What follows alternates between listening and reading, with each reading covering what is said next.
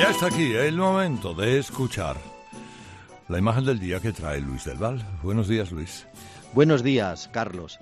Creo que es obligado avisar a sevillanos y aragoneses que ha comenzado en el Congreso una reforma del Código Penal para que se despenalicen las injurias y la crítica oprobiosa a las ideas religiosas, a la bandera de España y a su rey.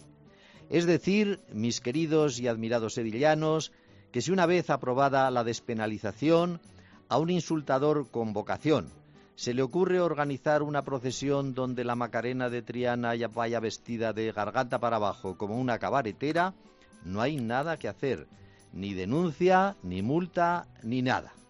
O sea, mis queridos paisanos aragoneses, que si una vez llevada adelante esta iniciativa del Congreso, aparece en un escenario una drag queen disfrazada de Virgen del Pilar, puedes abandonar, podéis abandonar el teatro en silencio, pero ni una palabra, porque la que denigra a tu Virgen está haciendo uso de su derecho a la libertad de expresión, pero si protestas en voz alta, igual te detienen por escándalo público.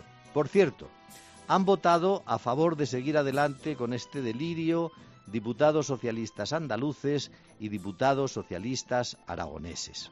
Otros sí, en ese avance por la libertad de expresión, poner en la calle la bandera de España en el suelo, bajarse los pantalones y la ropa interior y excretar el contenido del colon sobre el símbolo de los españoles es un derecho, porque estábamos muy atrasados en libertad de expresión.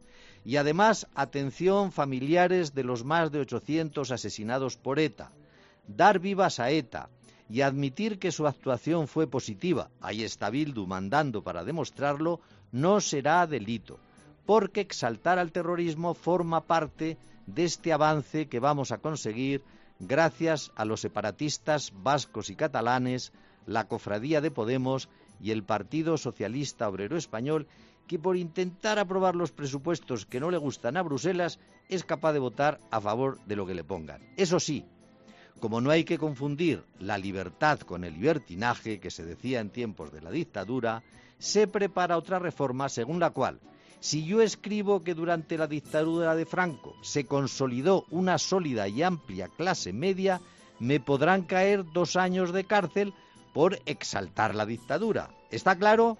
Gora ETA, sí, pero observaciones ciertas que pueden ser tomadas como loas a la dictadura, prohibido y cárcel se ha acabado ya la represión. Eso sí, mira, de momento blasfemar parece que no se va a considerar obligatorio. Menos mal.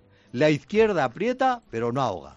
Y si esto sigue adelante, pues miren, cada pueblo tiene el gobierno que se merece. Y desde luego, la culpa no la tiene el resto de Occidente, donde, por cierto, denigrar a los símbolos de la patria sí está castigado, como en Francia, en Estados Unidos o en el Reino Unido, países, al parecer, mucho más atrasados que el nuestro.